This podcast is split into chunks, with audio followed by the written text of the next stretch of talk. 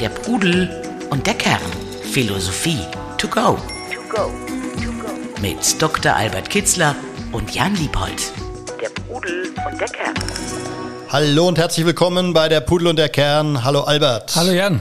Wir haben ja schon eine ganze Reihe von einzelnen und besonders wichtigen Philosophen besprochen, antiken Philosophen. Und heute sind wir aber wirklich bei einem der Hauptprotagonisten, so wie ich das mittlerweile gelesen und in der Vorbereitung gesehen habe. Und ich bin gespannt von dir zu hören, ob du Platon auch als einen der wichtigsten Philosophen, der Grundlagen für die Philosophie gelegt hat, schon sehr früh wichtige Grundlagen gelegt hat, einordnest oder ob du ihn eher so unter ferner Liefen laufen hast? Nein, das ist ein, äh, ein Oberhaupt der philosophischen Schule und der philosophischen Geschichte.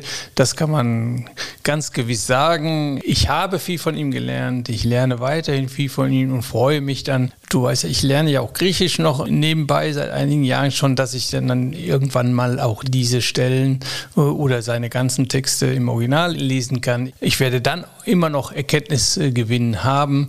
Nein, das ist ein wirklich der ganz wenigen großen, bedeutenden Persönlichkeiten der Geschichte der Philosophie. Umso mehr freue ich mich dann jetzt zum Einstieg auf deine Top 3 Zitate, die platonischen Top 3 Zitate des Dr. Albert Kitzler. Was ist die Nummer 1? Vielleicht vorab, es sind vielleicht nicht das, die charakteristischsten Zitate, also die Zitate, die ihn in der Geschichte der Philosophie berühmt gemacht haben, aber es sind so mehr, ich mag ihn ja auch insbesondere als Lebensphilosoph, als Ethiker und er hat ja in allen Gebieten gearbeitet, aber mein Interesse galt vor allen Dingen dieser Seite äh, des guten, gelingenden, glücklichen Lebens und da beispielsweise gehört eins dazu ganz am Anfang. Äh, vielleicht muss ich noch eines erwähnen, man weiß nicht, gerade bei den frühen Dialogen, äh, das ist ja so, er hat Dialoge geschrieben und da tritt immer Sokrates auf, jedenfalls in den frühen und mittleren Dialogen und spricht dann. Und manchmal weiß man nicht genau, Sokrates war sein Lehrer, er hat zehn Jahre quasi bei ihm studiert, es gab keine Universität, aber er war zehn Jahre sein Schüler. Man weiß nicht genau, was ist das jetzt nun Sokrates oder ist das Platon? Also von daher, das, was ich jetzt hier zitiere, ob das wirklich äh, Platons eigene äh, Idee ist oder was er und wie viel er davon oder ob er alles von Sokrates hat, das kann ich nicht sagen. Aber beispielsweise Weisheit und Einsicht führen zu Glück und Gelingen. Ganz einfach.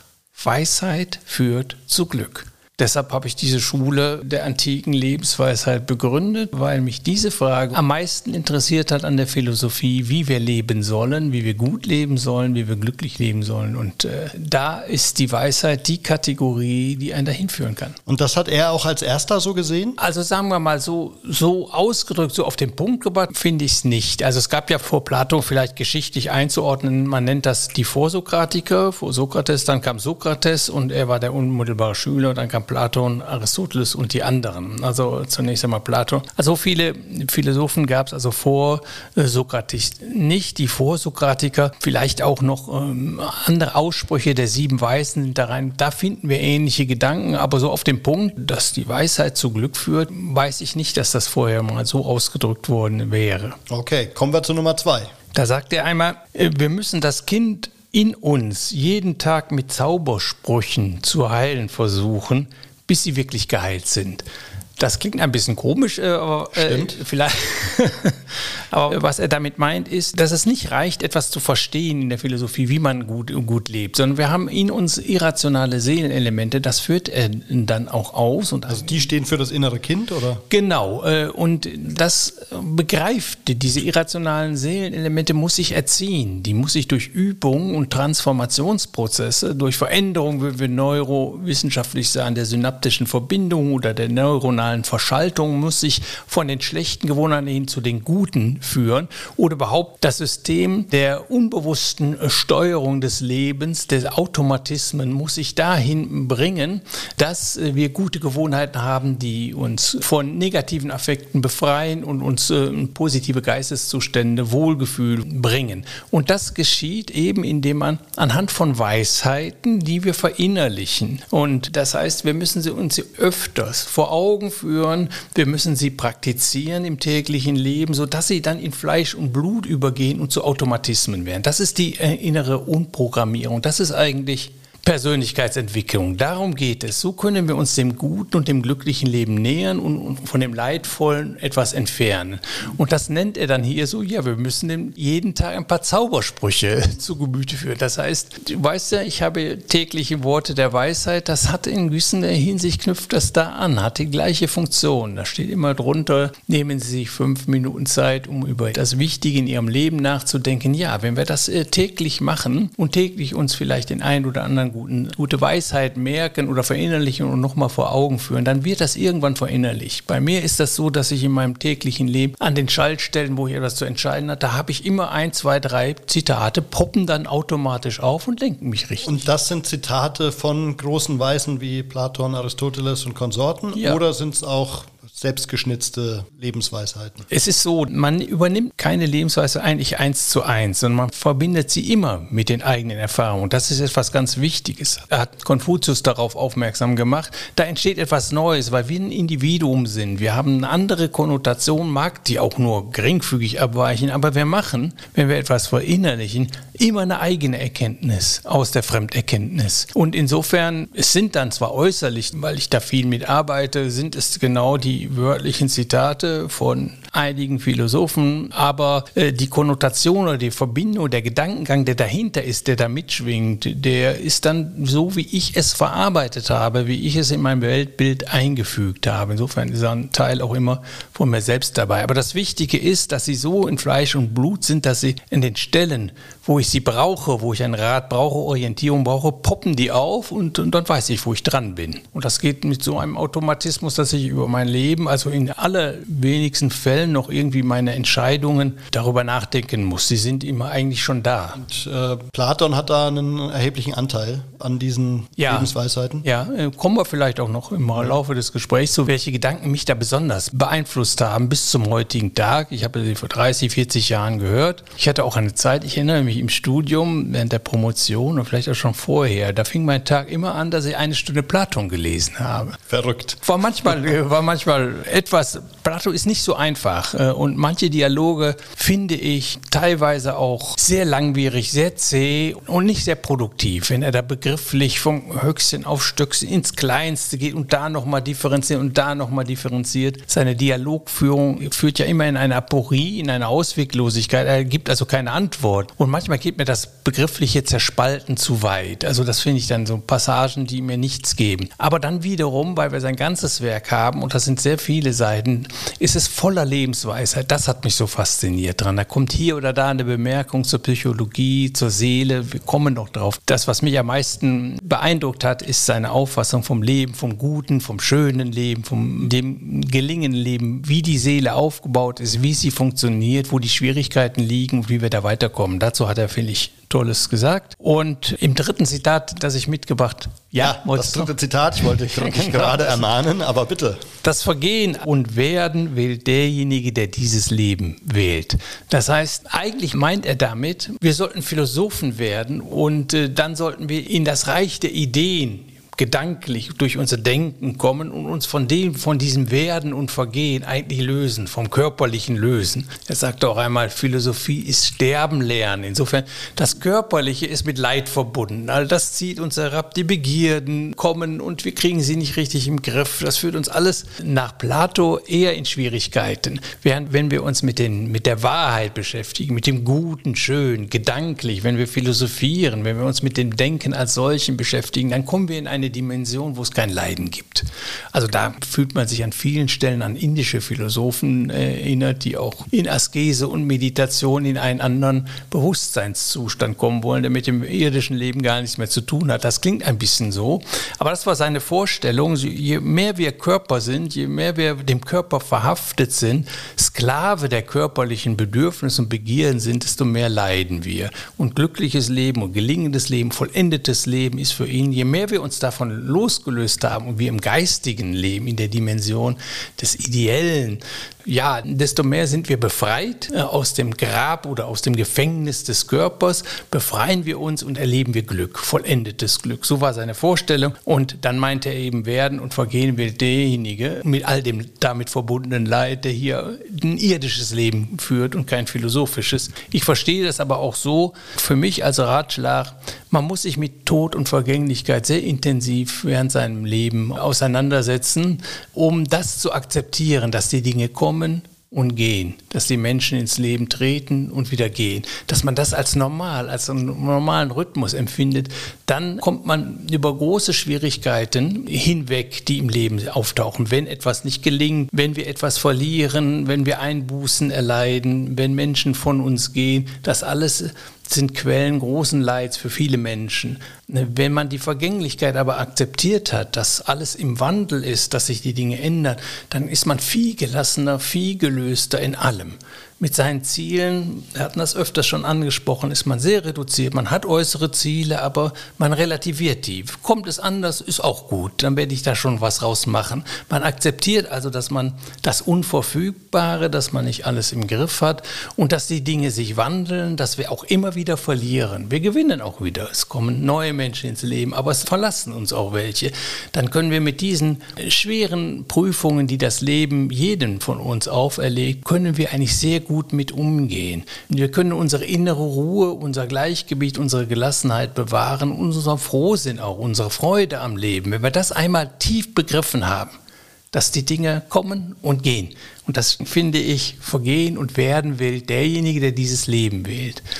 Denn ich folge Plato da nicht so, dass wir uns da in dem Himmel der Ideen verflüchtigen sollten oder diese hm, gewisse körperfeindliche Tendenz, die in manchen Aussprüchen bei Plato zu finden sind, der folge ich nicht. Ich denke, man lebt gut, wenn man mit allen Sinnen auch lebt, Geist, Seele und Körper zusammenfügt und da eine Einheit rausmacht und harmonisch lebt und allen drei Teilen unserer Existenz auch gerecht wird, auch dem körperlichen. Von daher bin ich kein Asket. Aber Plato, da gibt es eben auch andere Stellen, wenn man richtig versteht, meinte er es auch nicht so, dass wir hier in den Wald gehen, Yogi werden und uns von unserem Körper verabschieden. Er hat auch mittlere Lehren gehabt. Also er wusste auch, dass es alles auf das Maß und Mitte ankommt, auch im Umgang mit dem Körper und mit seinen körperlichen Bedürfnissen. Dann vielen Dank für diese drei Zitate. Mich würde jetzt interessieren, Platon wird ja auch der Philosophenfürst genannt.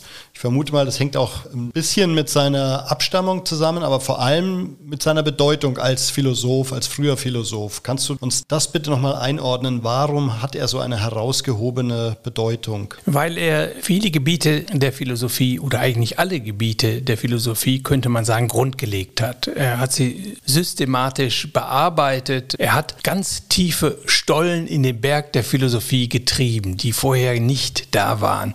Und in, in einer Tiefe, und einer Gründlichkeit wie kein Philosoph vor ihm. Sokrates hatte nichts geschrieben, Platon hatte geschrieben und nicht nur das, er hat dann auch die erste philosophische Schule überhaupt begründet. Wenn man nicht die Lebensgemeinschaft der Pythagoreer in Unteritalien, die vor Plato war, nicht als philosophische Schule ansieht, wir wissen wenig darüber, dann hat er die erste begründet. Das war 387 vor Christus, also etwa 13 Jahre nach Sokrates Tod. Vielleicht biografisch, also ich denke, des äh, Philosophen Fürst kommt nicht aus seiner, er stammt aus wohlhabenden, sehr angesehenen Familie. Er ist, äh, wenn ich das mal so biografisch ja, ein, handeln wir auch gleich ab, genau, sehr gut. 428 oder 27 geboren und wurde 80 Jahre alt. Mit 20 äh, traf er auf Sokrates und blieb dann etwa zehn Jahre lang bis zu seinem Tod. Der Tod seines Lehrers, bewunderten Lehrers, hat ihn sehr erschüttert und ihn auch dazu veranlasst, über das Leben, über das Zusammenleben, über das Gute im Leben und das Schlechte nachzudenken und das dann weiter zu, zu treiben. Vielleicht noch zu ergänzen, dass er ja ganz andere weltliche Möglichkeiten gehabt hätte, ne, als eben als Sprössling einer sehr reichen, ich glaube sogar auch adligen Familie. Also insofern hat er ganz bewusst das Dasein als Philosoph gewählt und damit auch so ein bisschen Reichtum und Macht abgeschworen. Ja, unbedingt. Er hat sein Leben lang sich nur mit dem Denken beschäftigt. Er ist gereist, er ist, äh, manche sagen, bis Ägypten. Das sind ja in gewisser Hinsicht die geistigen Väter der, der Griechen, weil da die Tradition des verschriftlichten Wissens und der Wiedergabe von Weisheiten ja noch viel länger äh, zurückreicht als bei den Griechen. Und da gab es Magier, da gab es Priester, die im hohen Ansehen auch bei den Griechen standen und Weisheiten hatten, die die Griechen auch gerne übernommen haben. Ob er da selbst in Ägypten war, weiß ich. Er ist jedenfalls viel gereist, hat sich umgesehen, hat sich gebildet, hat eine ausgezeichnete Bildung bekommen, aber dann für viele, ich kann das gut nachvollziehen, mir ging es auch so, dann äh, kommt man in Kontakt mit der Philosophie, mit dem Denken, mit dem Fragen nach dem gelingenden, guten Leben und dann wird man gepackt von dieser Kraft des Geistes oder der Vernunft und dann kommt man davon auch nicht mehr los. Und das war bei ihm sicherlich der Fall und er hat sich dann mit sein ganzes Leben dem verschrieben, dem Nachdenken darüber. Er hat dann einige Bücher geschrieben, also 25 Dialoge oder 24, die sicherlich echt sind. Gibt da noch ein paar, die werden ihm zugeordnet und ein paar, die, wo man weiß, die sind sicherlich nicht von ihm. Und äh, da hat er sein ganzes äh, Wissen, nicht sein ganzes Wissen. Er meinte auch, es gibt ein Wissen, das man nicht verschriftlichen kann, das man nur von Mund zu Mund weitergeben kann. Was ist das für ein Die Wissen? sogenannte ja, Geheimlehre. Ja, man weiß es nicht genau, was damit gesagt ist. Aber er sagte, die wichtigsten oder einige der wichtigsten Dinge, die kann man nicht äh, schriftlich äh, mitteilen, sondern die muss man im Dialog sich erarbeiten oder vermitteln. Ein ganz interessanter Gesichtspunkt. Deshalb ist ja auch die Schule, die philosophische Schule begründet worden, weil er wusste, dieser Kontakt, dieser Austausch, dieses Dialogische ist etwas Wesentliches und hat etwas mehr als Bücher. Bücher sind da nur ein Hilfsmittel. Aber dieses Gespräch, diese tiefe Auseinandersetzung, spontanes Gespräch, eröffnet auch Dimensionen, die das Schriftliche nicht hat. Er sagt, vielleicht liegt es auch daran, in dem Kontakt mit dem Lehrer oder mit dem Vorbild, auch wie man sieht, wie er lebt und wie, wie er sich gibt und wie er es ausspricht. Da kommt es zu Erkenntnisprozessen, die wichtig sind.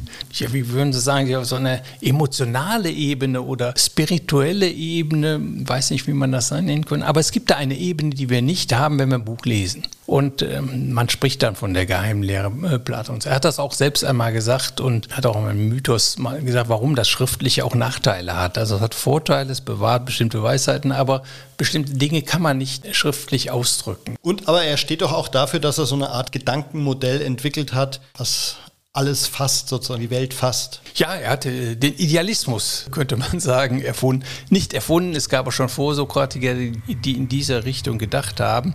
Aber es ging ihm und eine der Hauptdisziplinen der Philosophie darum, das Sein zu erfassen. Was ist eigentlich, wenn wir sagen, irgendetwas ist? Was meinen wir mit diesem Ist? Was ist überhaupt das Sein?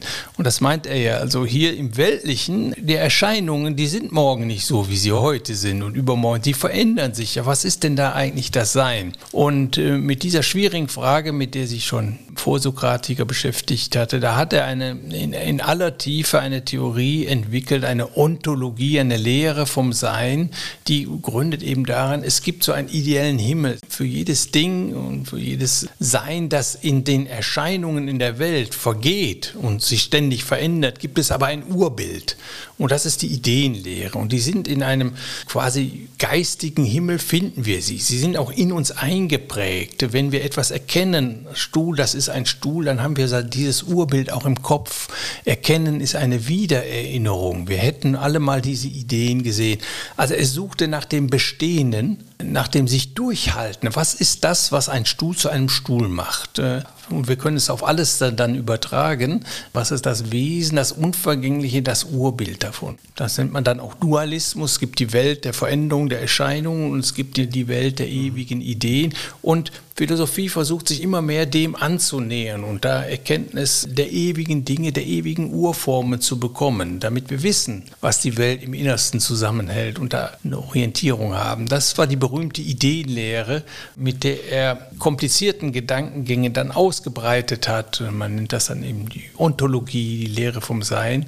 Und äh, das hat sicherlich mit äh, ganz wesentlich seinen Ruhm begründet. Aristoteles hat da eine Gegenposition vertreten und da, seitdem geht die Geschichte der Philosophie eigentlich um diese Position. Wir aber wollen uns ja schwerpunktmäßig um das gelingende Leben kümmern oder das besprechen, wie kommen wir da hin. Und auch da hat er einiges erläutert. Er nannte es ja explizit das gute Leben. Ne? Dieser ja. Begriff kommt von ihm oder? Nein, das würde ich nicht sagen. Nein, Agathon, das, äh, das Gute, das gab es, seitdem es Griechen gibt, gab es mhm. das. Dann hatte aber vielleicht vielleicht eine etwas andere Bedeutung.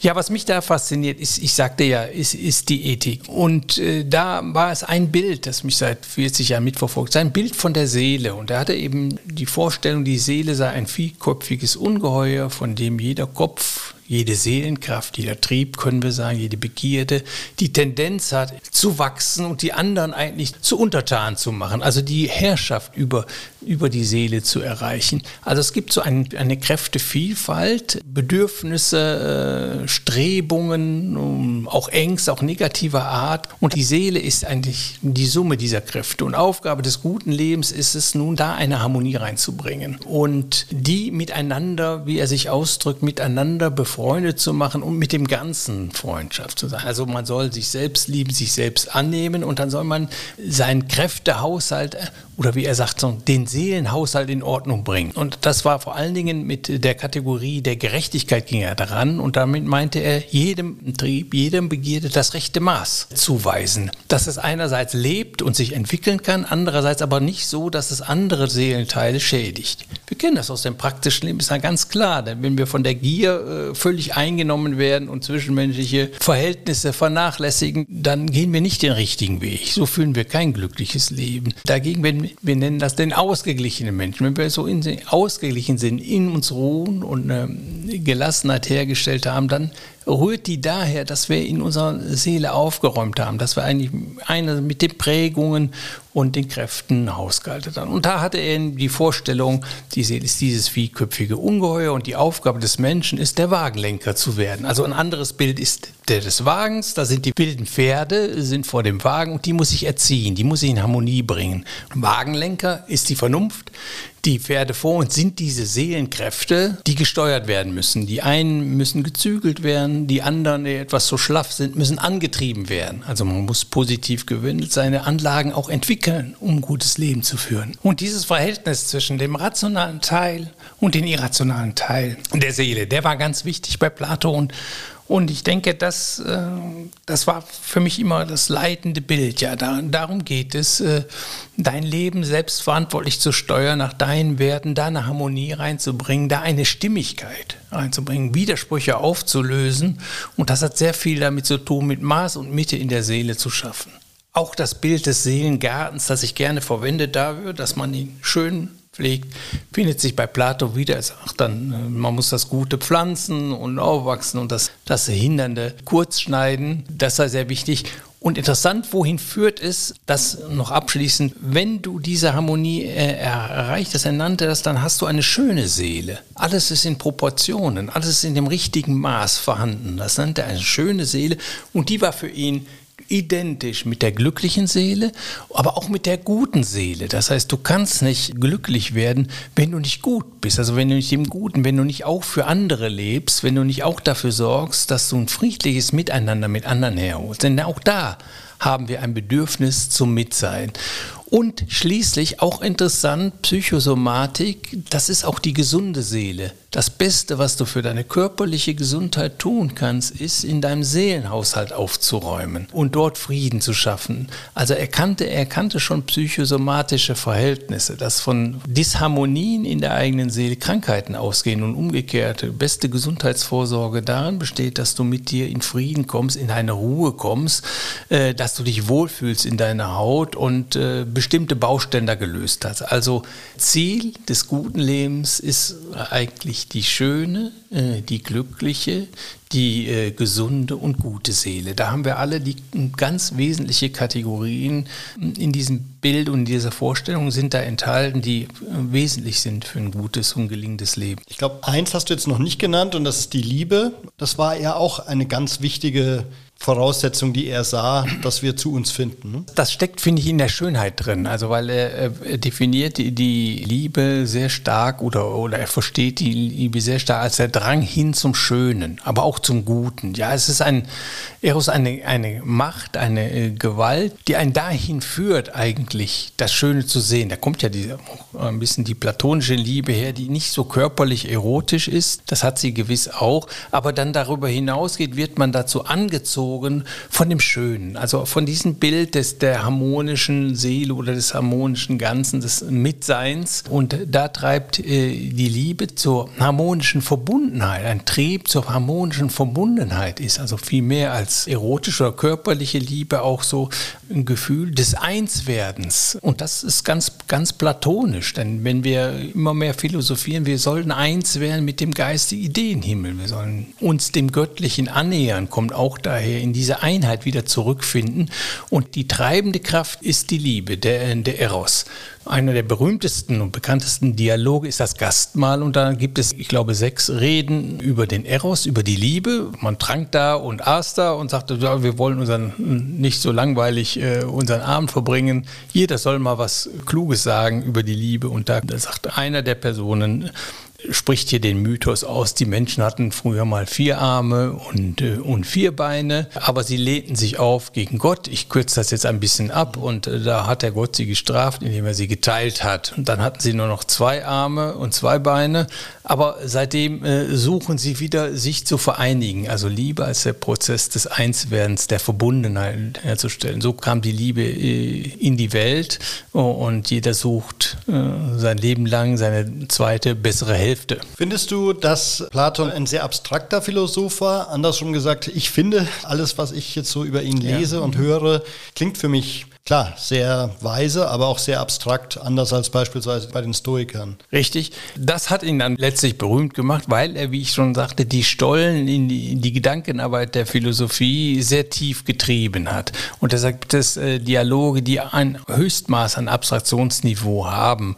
Er drückt sich dann auch in Mythen aus, die man immer noch interpretieren kann, immer noch äh, anders verstehen kann, als das bisher der Fall ist, die eine große, große Tiefe haben. Aber in all dem auch immer wieder findest du ganz ganz viele Lebensweisheiten, also ganz viele tiefe Einblicke in die menschliche Seele, in das menschliche Verhalten, in den rechten Weg und in den falschen Weg des Lebens. Findet man überall, hält sich durchgängig so. Am charakteristischsten in seinem Hauptwerk Der Staat, wo er erläutert, wie ein Gemeinwesen aufgebaut sein muss, dass es funktioniert, dass Friede herrscht, äh, dass die Menschen ein selbstbestimmtes, befriedigendes, glückliches Leben führen. Das führt er über zehn Bücher hinweg, äh, es ist eingeteilt in Büchern, parallel zu der Frage, wie denn der Mensch in sich eine harmonische Herrschaft herstellen kann. Also wir denken wieder an das vierköpfige Ungeheuer und sagte, das ist der gleiche Prozess, der im Staat stattfindet, um ein geordnetes Leben zu führen, wie der, den jeder Einzelne in seiner eigenen Seele herbeiführen muss. Er muss allen gerecht werden, er muss Maß und Mitte wahren, er muss schonend und liebevoll mit sich umgehen, er muss Dinge entwickeln, er muss Kräfte zügeln, damit sie nicht überhand nehmen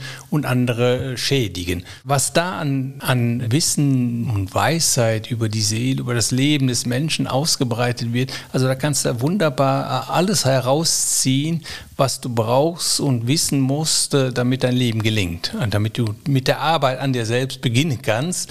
Da sind alle Kategorien eigentlich sind da genannt und finden sich da. Und das gilt für das ganze Werk, auch für die Frühdialoge, wo viel von Glück die Rede ist, vom guten und gelingenden Leben. Du findest überall, mal abgesehen von manchen etwas abstrakteren oder ich würde auch sagen, so ein bisschen langweilig oder zehn Passagen, findest du immer wieder diese, diese Blitzlichter. Und äh, wenn du die zusammenliest oder versuchst zusammen zusammenzudenken, da kommt eine wunderbare, eine großartige Ethik auch heraus. Also eine großartige Lehre vom gelingenden Leben. Sehr gut. Dann würde ich sagen, du hast jetzt noch die Möglichkeit, uns zum Abschluss eine letzte große platonische Weisheit durchzugeben, denn wir sind soweit durch mit unserer heutigen Folge zu Platon. Was ich gerne zitiere, aber ich weiß nicht, inwiefern das äh, jetzt nun auf Sokrates zurückgeht. Das klingt sehr sokratisch, aber die Grenzen sind da fließend. Mhm. Das hat Plato in seinen Dialogen geschrieben. Also einmal lässt er Sokrates sagen, aber sich selbst betrügen ist von allem das Schlimmste. Also Lebe einheitlich, lebe mit dir im Frieden, finde die Einheit in dir, dass äh, dein Sprechen, Wollen, Verhalten und Fühlen eins wird.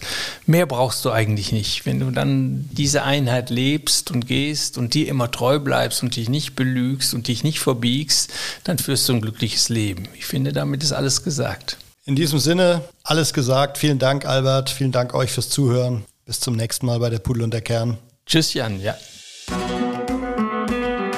Pudel und der Kern. Der Philosophie-Podcast zu den Fragen des Lebens. Mit Dr. Albert Kitzler und Jan Liebold. www.pudel-kern.com